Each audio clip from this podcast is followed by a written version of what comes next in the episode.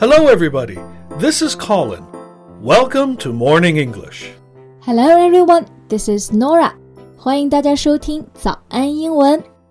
Colin, how long have you lived in China? Wow, it's it's been a long time. Uh, more than 17 years. 17 years. Oh my god, I was just a little kid at that time. yeah. Things really have changed dramatically during these years. Before, China basically had nothing. And now it's the second largest economy in the world. 是的，那从最开始我们的什么都没有，变成了 the second largest economy in the world，就是世界上的第二经济体。这些年中国发生的变化真的是翻天覆地的。那天我看视频呢，有一个久居内蒙的澳大利亚大叔，叫做 David Gulasi，也是这么评论的。 他就中英夹杂着说，They've got 5G, they've got 高铁，they've got a lot of Starbucks, it's got everything，应有尽有。 Well, I couldn't agree more. Uh, I love the Gautier, the high-speed trains, Yeah. uh, the subway system. It's cheap, it's fast and clean. I also love the food, the people, the culture. Ah, too many things to mention. yeah. now, if I go back to Canada, uh, I may not be able to get used to the life there. 哎，你知道吗？其实不仅仅是你啊，我之前看到很多采访外国人的视频，都说他们都有同样的感受。哎，那到底是我们国家的哪些方面如此吸引了外国友人留在中国呢？中国的生活和国外的生活最大的差异又在哪里呢？今天我们这一期节目啊，就来聊一聊。在节目的开始，给大家送一个福利，今天给大家限量送出十个我们早安英文王牌会员课程的七天免费体验权限，两千多节早安英文会员课程以及每天一场的中外教直播课，通通可以无限畅听。体验链接放在我们本期节目的 show notes 里面了，请大家自行领取，先到先得。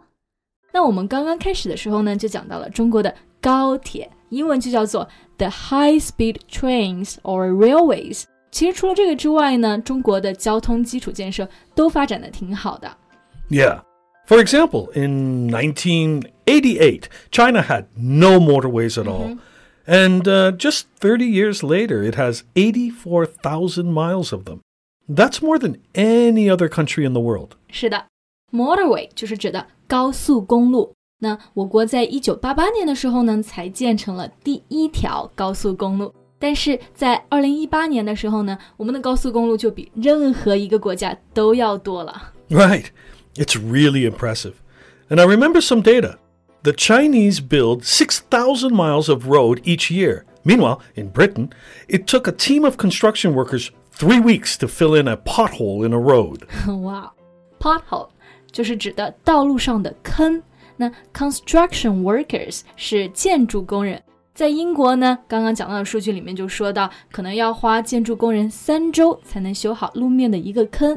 而在中国的话呢，我们每年大概都会建六千英里的公路，所以我们的绰号啊就是基建狂魔，没错了。Yeah, you know, the guy giving the data just said it directly into the video. In Britain, we are doomed. 那也是比较夸张的说法。Doomed 就是完蛋了。那目前呢，完蛋还不注意，我们国家可以帮助其他国家建一些铁路什么的嘛。 yeah, but it's true that the infrastructure is amazing in China.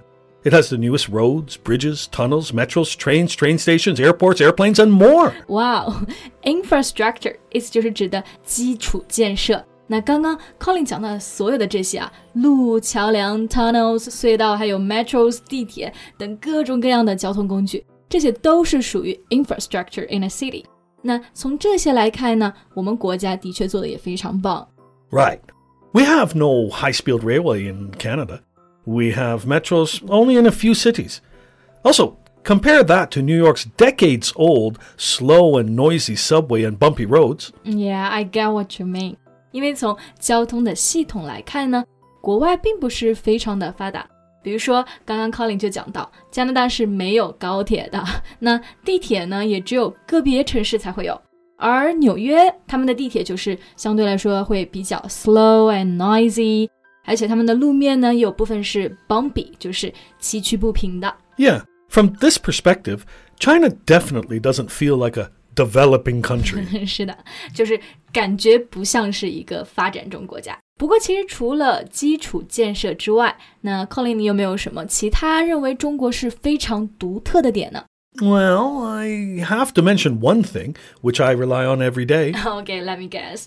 You mean 外卖？ exactly. The delivery service. Here, even if you are hungry at midnight, you can order food like uh, xiao kao, xiaolongxia, and it will arrive really fast, usually within 30 minutes. 是的，delivery 意思就是外卖。那我们说的外卖费啊，就是 delivery fee。外卖小哥呢，就是 delivery workers or delivery guys。那其实国内的外卖服务已经是非常的发达和便捷了。 Yeah, in other countries, the delivery service could be much longer, and you have no idea when they will arrive. And it's a lot more expensive. 不过说到这个外卖的时间啊，I know that food delivery platforms usually have an intricate system for boosting efficiency。就是他们其实是有一个非常复杂的计算体系来提高自己的效率的。他们的每一趟行程、时间还有路线都是通过算法 algorithm 算好的。 ah, so the algorithms automatically set a route for the delivery workers, regulating and monitoring the amount of time they spend on each ride. 是的，而且其实据我了解嘛，国外的外卖费非常贵。For example, the meal is thirty dollars, but you have to pay twenty dollars for the delivery fee. Yeah, that's true. Things that rely on speed and human labor is costly, yet not very efficient. Human labor 指的就是人工。那其实就是在国外的话，如果你想要靠速度和人工的话呢，这个方面就会比较贵，也没有那么的有效。那其实前面提到过的这个澳洲大叔 David，他也说到这一点，他认为 China is super populous and it's based on population. So they have the work availability for everyone. Right. I agree with his opinion. It's not saying that our country is bad or China is perfect. It just means that uh, they cannot compete with the efficiency of China. 嗯，是的，总结的非常的精辟啊。就是说，其实从效率上来看呢，还是我们国家可能会更加的略胜一筹。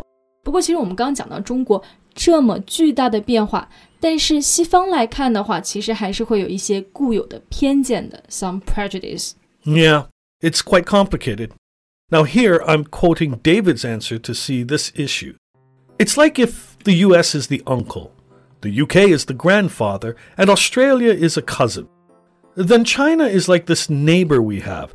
Suddenly you see your neighbor's house getting bigger and bigger. Suddenly you see China is becoming more and more powerful. 嗯，这个比喻是非常好理解的。那西方为什么见不得中国变强呢？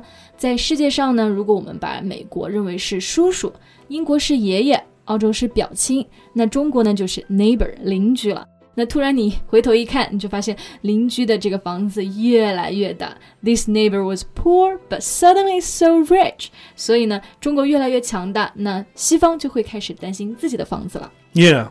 Uh, then they will think, oh no, I better protect my house. Yeah. So the West looks at China this way. 但 其实从发展的角度来看，其实每个国家的房子都不太一样，都有着自己的特色。 That's right. But China's rapid development has really amazed many foreigners, and they enjoy the vibrant and convenient life here.